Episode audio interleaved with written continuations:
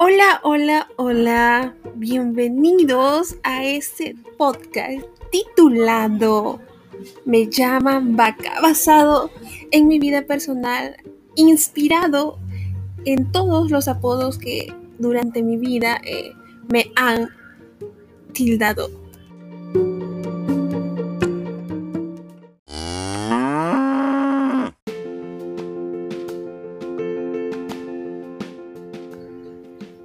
Bueno, bueno, bueno, comenzamos este podcast.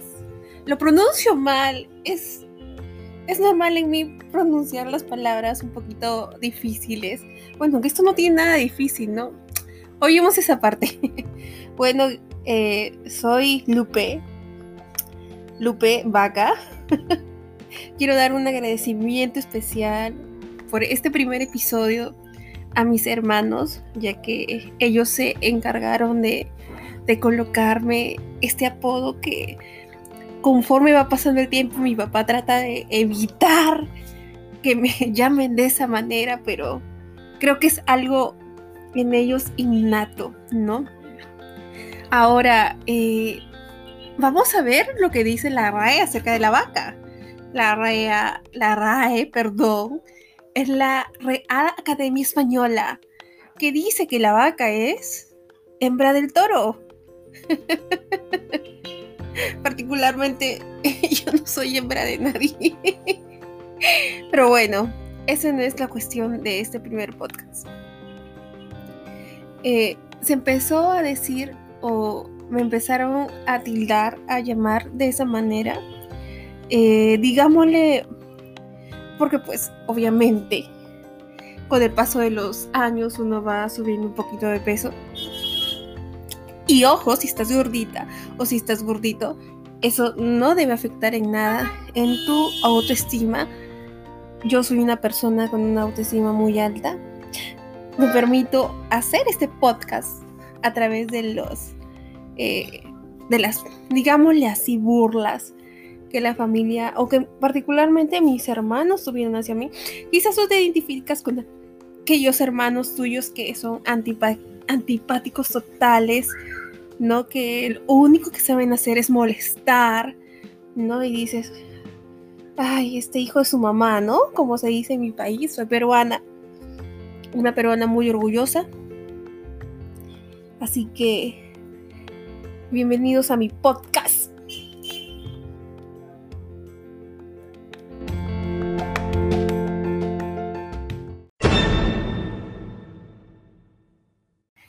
Este episodio va a ser corto en realidad.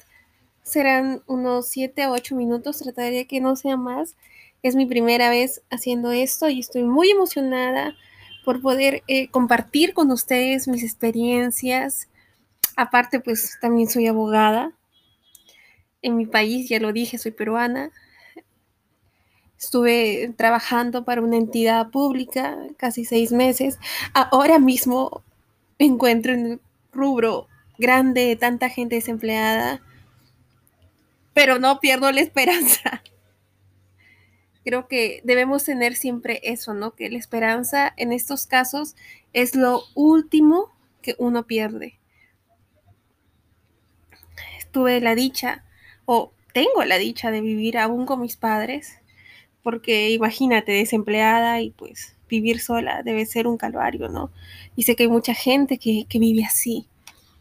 Y en esta cuarentena, en estar encerrados, en estar todos conviviendo en la misma habitación, en la misma habitación, no en la misma casa, compartiendo con la misma gente, con las mismas personas. Yo tengo eh, tres hermanos. Yo soy la mayor. El que, la que me sigue tiene 25 años.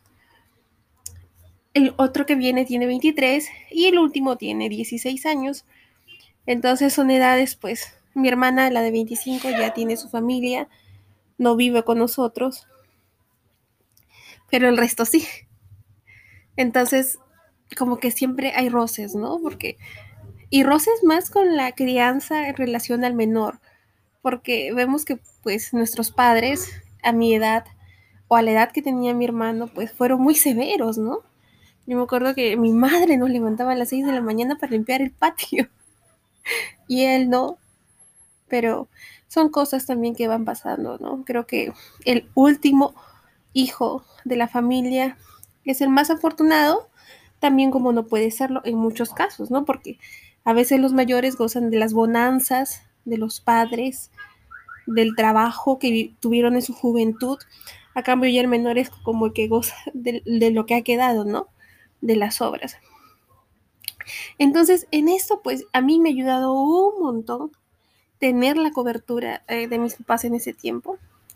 Ahora eh, dirán, pero ¿por qué se llama, me llaman vaca? Me llaman vaca. Antes me enojaba cuando me, cuando me decía mi hermano, vaca, vaca. Me enojaba, pero entendí que no puedo vivir amargada. Vivir amargada no tendría sentido en este hermoso mundo que a pesar que está revuelto, a pesar de que hay caos, a pesar de que la economía está enredada totalmente y da miedo, francamente, eh, tú sigues teniendo creencias, ¿no? Sigues teniendo creencias. Yo creo firmemente en que esto va a pasar, que esta es una temporada y que vendrán cosas mejores. Pero por el momento, pues hay que mantener distancia, hay que utilizar las mascarillas, hay que guardarnos en casa eh, y más teniendo familiares, padres, hermanos, abuelos. Yo no tengo abuelos, pero tú sí, seguro. Entonces, voy a compartir eh, la experiencia mía con ustedes en relación a mi relación familiar y, y hermanal, porque no? La relación de hermanos también estaré compartiendo acerca de mis mejores amigos, de mis vivencias. Les digo, mi país es un país enorme y he vivido en varias ciudades de mi país por el trabajo de mi padre. Entonces, yo era la chica, soy la chica típica que hace amigos donde vaya, ¿no? Me cambiaban de un colegio, me pasaban a otro y siempre hacía amigos, ¿no? Entonces soy una persona muy suelta al momento de, de realizar contacto social. No me da pena, al contrario, soy muy aventada, creo. Debería aprender un poco eso en mí, pero ahí vamos, trabajando. Les decía, hemos estado en distintos lugares y tengo muchísimas historias que estoy seguro que a cada uno de ustedes les interesará escuchar. Así que te invito a que tú puedas darle like, suscribirte. Eh, si escuchas algunos gritos son de mi madre. Está lidiando con el menor de sus hijos. Es el karma. Así que te invito a que puedas compartir mi podcast, mi podcast. Ya lo he dicho, no me lo pronuncio bien y no me avergüenza.